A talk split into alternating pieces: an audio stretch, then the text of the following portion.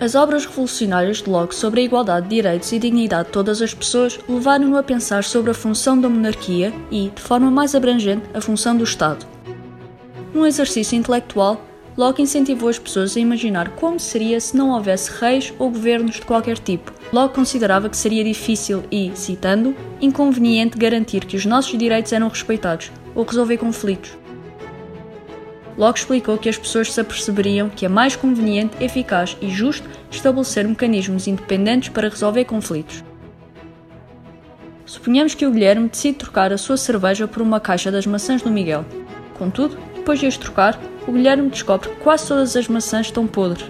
O Miguel nega ter feito algo errado e recusa-se a devolver a cerveja ao Guilherme. Um conflito desses pode levar à violência e, claro, o Miguel ataca o Guilherme e ameaça atacá-lo novamente se ele insistir em acusá-lo.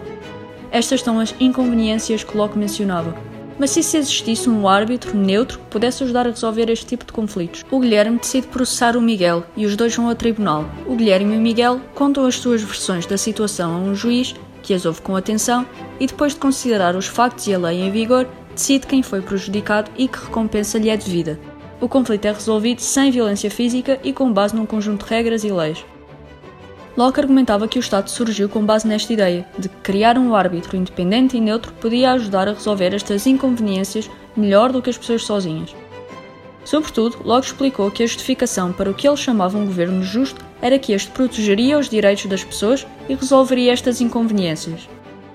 Essencialmente, as razões para a existência do Estado eram as mesmas razões para limitar o seu tamanho e poder. Segundo Locke, um governo justo é aquele que procura proteger os direitos das pessoas.